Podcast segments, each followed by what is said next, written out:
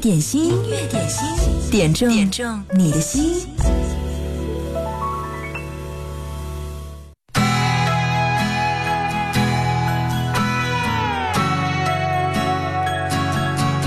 听到的这首歌来自王凡瑞，二零零五年在太和麦田发行的第一张个人专辑当中最棒的那首歌《青春》。这个夜晚，我突然间长大了，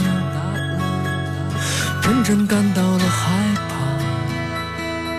感到正慢慢丢失着青春，都无法追回那流走的岁月，这刀一样的时光，它催我老去。让我变得丑陋，变得丑陋。幻想依旧伟大，我已不再是什么英雄，我已成熟的像个老者，与生活完全江河。我依旧飘落在空中，像一片散落的花瓣。我还是那样的纯洁，像一个天真的孩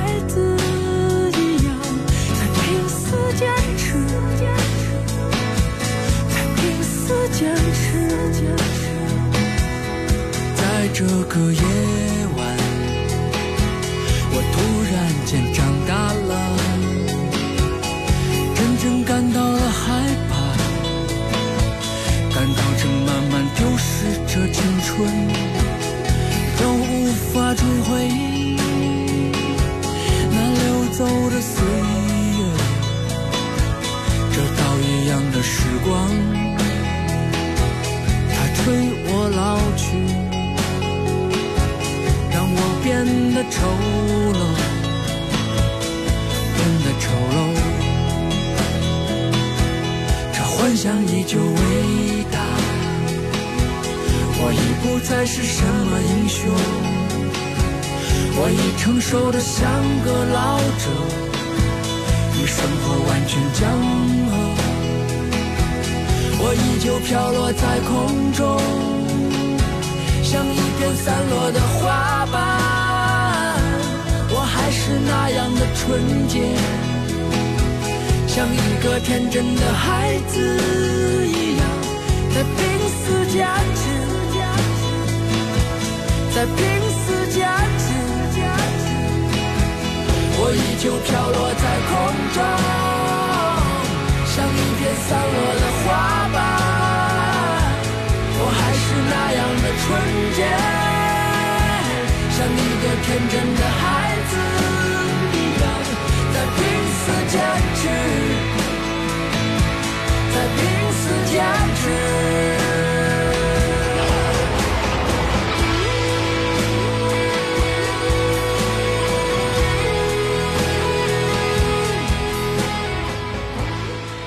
还记得你是多少年前听到了王凡瑞的这首歌吗？我已成熟的像个老者，与生活完全讲和。我依旧飘落在空中，像一片散落的花瓣。我还是那样的纯洁，像一个天真的孩子一样，在拼死坚持，在拼死坚持。这首歌旋律很顺，情感也相当的蓬勃。当年发表之后，也是火得一塌糊涂，也让王凡瑞领到了各种各样大大小小的音乐排行榜的奖项。然而，这一切对他的生活，对他的演唱事业，又是怎样的一个开始？这些年，你有听到他新作品吗？你有关心过他巡演又到了哪一站吗？今天我们就邀请到了王凡瑞来到我们节目当中做客，和大家一起来聊聊他的音乐，聊聊他这一次到武汉的特别演出。王凡瑞，你好。嗯，主持人好，大家好。嗯，王凡瑞上一次到武汉来是什么时候？是演出呢，还是自己的私人旅行？啊，应该是十年前，也是演出。演出，嗯，这一次演出定在的时间是四月二十一号，明天晚上，对吗？对，明天晚上周五在沃克斯 Live House。哇，那是我们的呃武汉的一个音乐圣地，在那儿大大小小的歌手，无论你的腕儿多大多小，在那儿面对听众，你都是最公平的，要用你的实力去征服现场的那些歌迷，是不是？嗯，对，我嗯很喜欢在这种地方演出。对，呃，王凡瑞十年前来演出，也是在这样的这个现场吗？啊，对，他时间在在高校。高校，嗯，十年之后，呃，因为我们知道王凡瑞呢，最近开启了他全国的第二轮巡演，他的这巡演的名字叫做《轻舟已过万重山》，很有一种万千山川都在我胸中这样的一种辽阔啊。我想这也是积累了很多的人生历练之后，有一种很大的胸襟的这样的一种状态。那第一轮巡演之后呢，武汉的这一站也是他第二轮巡演当中的一站。嗯你觉得这一轮的巡演？你面对的这些歌迷和粉丝，他带给你的感觉和十年前有什么不同吗？啊，我觉得我听我的歌的人不应该称为歌迷和粉丝，我觉得就是朋友。朋友，啊，就好朋友，然后大家来这儿一 一起听听歌，然后跟读读书，就这种状态吧。我觉得，因为我觉得听我原创音乐，我觉得更像在读书。我觉得，嗯，啊，他只是把文字唱出来了。我是我是一直这么理解啊。嗯哼，对对，对，所以说我觉得可能就是一些书友的聚会吧。我觉得就大家在一起，嗯，然后也很放松。对，我 来而且 live house 的本来就是。呃，听众跟演员离得非常的近，这样的啊，没有那种距离感，嗯，所但以呃很真实的状态。对，当年我记得吴秀波出道的时候呢，还是一个很青春蓬勃的样子，然后呢。当时我在节目当中已经播放过很多次他的歌，我那个时候总觉得，哎，王凡瑞是西安的歌手，在西安出来的这一波歌手里面，像许巍啊、郑钧啊、王凡瑞啊，我觉得他们身上都有那种特质，都是有着很深的文文化积淀，然后在洞彻人生道理的时候呢，总是显得非常有理想。嗯，我在想这些歌手生活当中是不是也特别的理想化呢？王凡瑞这些年这十年过得是不是很理想化呢？呃，理想，理想都谈不上，反正就一直生活就是慢慢的就是分开了。现在就是以前肯定是混为一谈的理想生活，嗯，呃，随着年纪大了，我觉得就把生活跟理想慢慢区分开，就是，嗯，呃，写歌的时候一定会用心去做，然后包括在进棚啊做音乐的时候，嗯，呃，生活的时候就是，就就是就是好好的生活，一直是这样的，对。王凡瑞以前是短发，我记得出道那个时候，对吧？啊，对。嗯，现在大家没有看到他，大家因为在我的新浪微博上呢，我今天发直播帖的时候艾特了一下王凡瑞，大家可以点开他的微博看一下。呃，我看到他的微博上有这样的一个评价，我觉得很有趣。他说：“十年的音乐历程把王凡瑞刻成了民谣界的吴秀波。”今天的这个发型确实也是的哈。嗯，有点大叔吧，就属于老了呗，就这意思啊。嗯，是吴秀波是雅痞的代表，呃，所以所以说你是民谣界的吴秀波，现在自己在这个音乐理念上在写歌的话，自己这种状态和当年写青春应该不一样了吧？啊，对，内心的一些像冲动的东西应该少了一些啊，可能更加思考的东西会多。嗯。啊，但是愤怒还是有。嗯，我觉得作为一个音乐家、艺术家，还有不管是怎么样的，包括怎么样的，都是要有愤怒感在，有个愤怒点在里边，才会激发一些写作的一些状态。我觉得啊，愤怒感还是有，但是没有那么的 澎湃更内敛了，对吧？啊、嗯，对，因为你要适当的在某一个维度上面跟这个世界讲和，这也是成熟的一种标志。然后今年呢，呃，王凡瑞来的时候还带来另外一首歌，名字叫做《鼓楼先生》。嗯，鼓楼是说的西安的那个鼓楼吗？嗯，我觉得鼓楼，它这它这个定义，它就是一个我大家现在包括网上很神秘啊，就说写的是哪儿的鼓楼。我觉得其实它就是那个鼓楼，就是每个城市过去它都有鼓楼嘛，它就是给大家敲钟的一个一个嗯一个什么呀功能性的一个建筑啊。那现在它失去它的那个意义，因为有手表了什么的。嗯。老百姓可能不需要它了，但是它现在也还是地标性的东西。我在心里面，它成了一个标志，对吧？它是个标志，就是它一直几百年一直在那立着。呃，有一些落后的城市会把它拆除啊，我我觉得他们没有文化，我很鄙视他们。但是在在一些城市，它还是保持它，包括像北京、西安、南京这一些城市，它一直在保留这个鼓楼在这里待着，哪怕它是一个多余的一个观赏性建筑，但是我觉得它就一直在那待着啊，履行它的工作。就像我们每一个人这样。其实我们就写我们自己吧。我觉得鼓楼先生就是我们每一个人，就是履行我们的工作、啊，不管你能看见我，还能看不看见我，嗯啊，你看得到我吗？也看不到我都无所谓，我就在这儿站着，啊，就在这儿一直立屹立在这里，除了你把我拆掉，就这样。所以说，他是写一个精神状态吧，就是坚持的一个状态。嗯，好，我们一起来听听这首王凡瑞的《鼓楼先生》。也许呢，这首歌就代表了很多很多沉默的大多数，很传统，也很拼搏，在生活当中自己知道自己要什么，即使到了陌生的城市，然而呢，依然会惦念心里面那些，嗯，一直驻守在内心的亲情、故乡这样的一些，嗯，已经成为标志性的东西。我们来听听这首歌，王凡瑞《鼓楼先生》。大家，嗯，如果你曾经听过王凡瑞的歌，如果今天听到了他的作品有所感触的话，也欢迎你在微信公众号“音乐双声道”上给我们留言，继续来参与节目互动，赢取节目送上的特别礼物。王凡瑞《鼓楼先生》。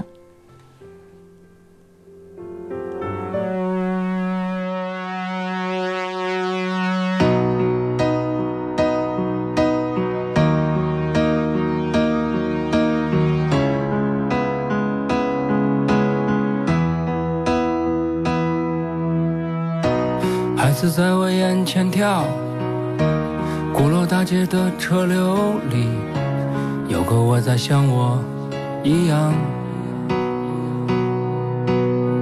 飞机这次它飞得很远，就像时间它飞了很远。姑娘们希望她们的美丽像这照片一样留下来，别走了。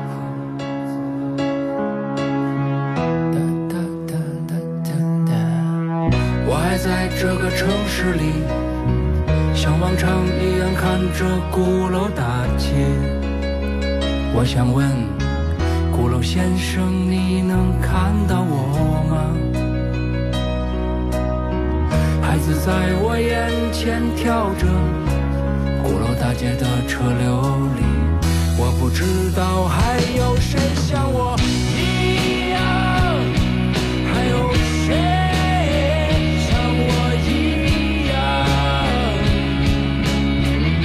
个城市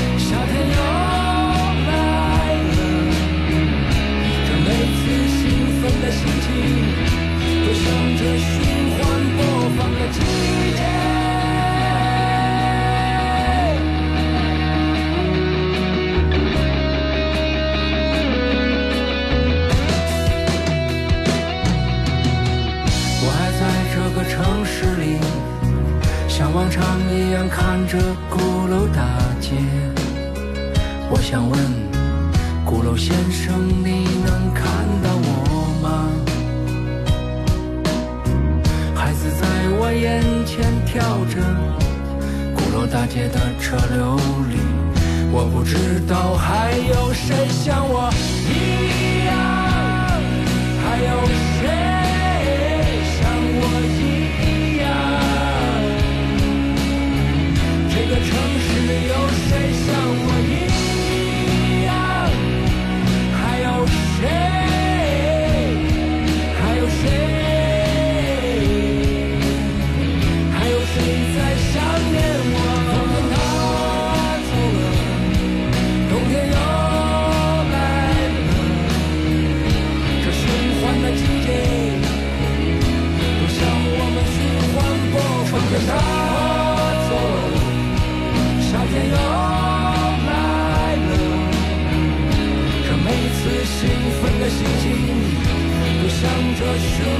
born.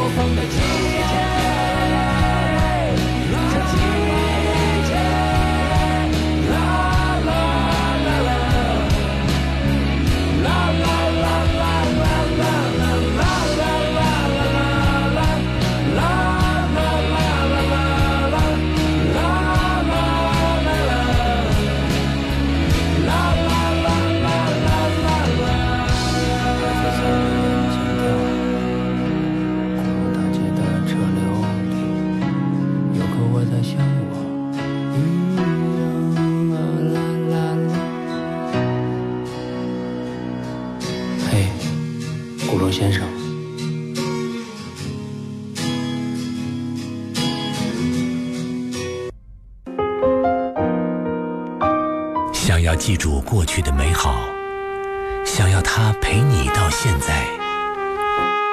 当爱已成歌，轻轻拥抱一下回忆里的温暖。经典一零三点八，流动的光阴，岁月的声音。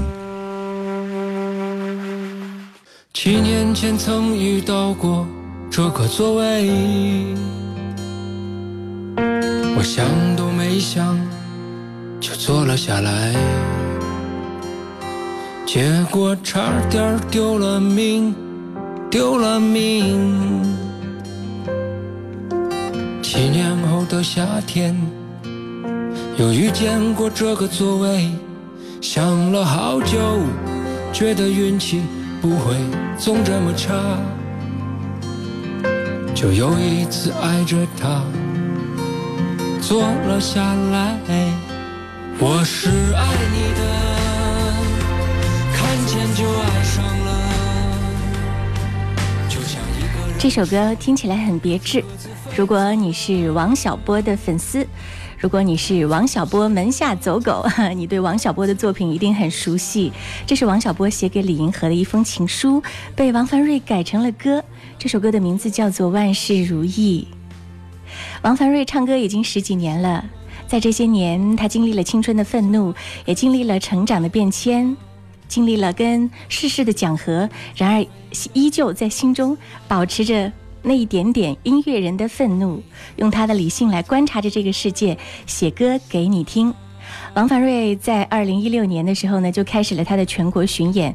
第一轮之后，再次开启了第二轮巡演。在武汉，明天晚上在 Works 酒吧有他的演出，你会去看吗？今天我们有请到了王凡瑞来和大家聊聊他的歌，聊聊和你见面的那些故事，以及他音乐生活当中那些难忘的点滴。王凡瑞，你好。嗯，主持人好，大家好，我是樊瑞。嗯嗯，这首歌是怎么想着把王小波的情书写成了歌？你是他的粉丝吗？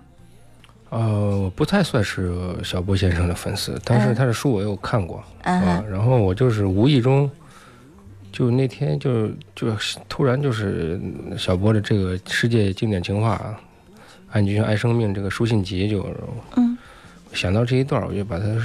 写了出来啊！写完以后，因为现在是已经不像我们的时代在在变迁嘛，我们这个现在已经不是我们随手拿来的时代了啊！我们必须要得到李银河的授权，嗯，我们才可以发表这首作品，嗯，然后我们就找到了李银河啊，当然找的也是很波折的，因为我不认识他，嗯，然后我们就是通过版权部。在找版权部的人也不认识他，这样的话就是直接在微博上私信他。我要给你唱歌。对他们这种人比较怪，然后他应该不会屌你的，我觉得。嗯然后他就是，呃，我找了后来一个朋友的朋友在美国的，他们在拍戏的一个人，找到联系到这个林银河，是这样的一个关系。然后后来我就把我的歌，我说你就帮我递给他吧，因为这首歌已经我们做，我已经已经开始去美国做后期了，我们的作品。嗯。如果他要是不给授权的话，我们损失会很大。嗯。呃，然后就很很崩溃了。那个时候在等他的这个授权，嗯，然后他就加我微信了。那天李银河就说，就是说特别喜欢，啊，对他说他特别喜欢，非常非常，而且非常喜欢，他就直接就免费授权，太棒了啊！对，然后也这样的就是这首作品也就大家听到了啊。如果他要是不授权，因为小波先生的包括音乐作品啊，他们都在李银河那里，嗯。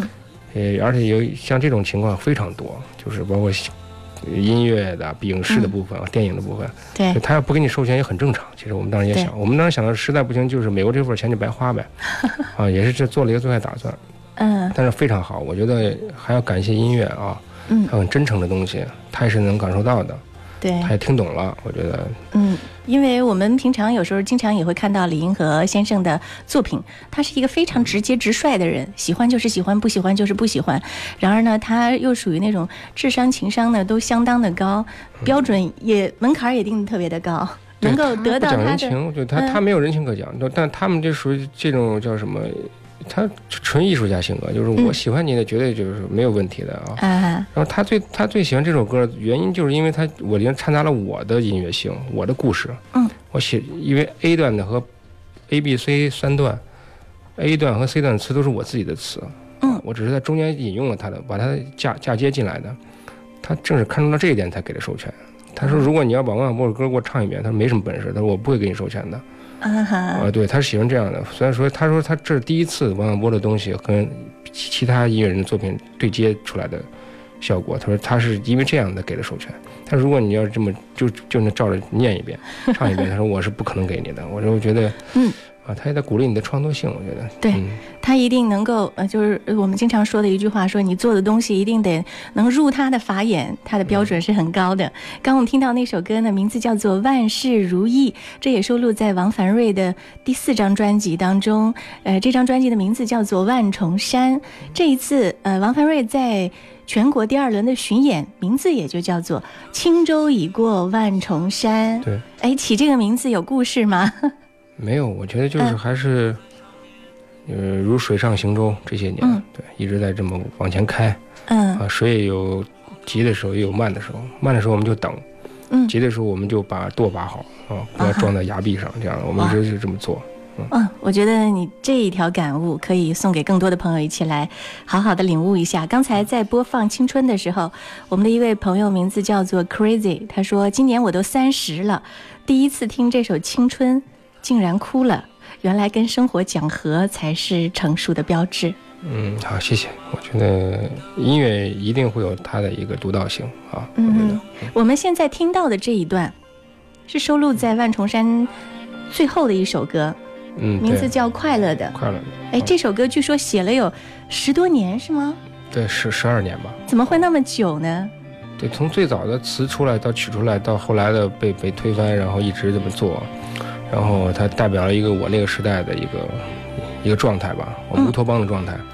到后来我到这张已经经过了就快二十年，然后我们把它快把它放到这张唱片里。呃，有一这是完成它是那天我在弹琴的时候就泪流满面，然后就把它写完了。我觉得就嗯正式就要出版了。嗯嗯，那这这首会在明天现场演出的时候来表演吗？这首不会，这首因为它里边的乐器太多了，啊，嗯哼，我们可能会在以后更适合他的场地去做。嗯哼，这一次的巡演呢，和以往的巡演不同的是，阵容更加的强大，现场的这些音乐的老师、乐队啊，各种的配置，呃，也更加的有分量。所以呢，也非常期待王发瑞明天晚上能给武汉的歌迷带来一场高质量的现场演出。啊，一定会，我们我们一定会，啊，明天晚上是在沃克斯酒吧，几点钟开始来着？我们应该是八点半。啊 OK，嗯，大家也可以在新浪微博找到王凡瑞的微博，里面还有详细的专辑音乐相关的介绍。好，好，谢谢王凡瑞，希望你做更多的好音乐给我们。谢谢主持人。嗯，好，再见。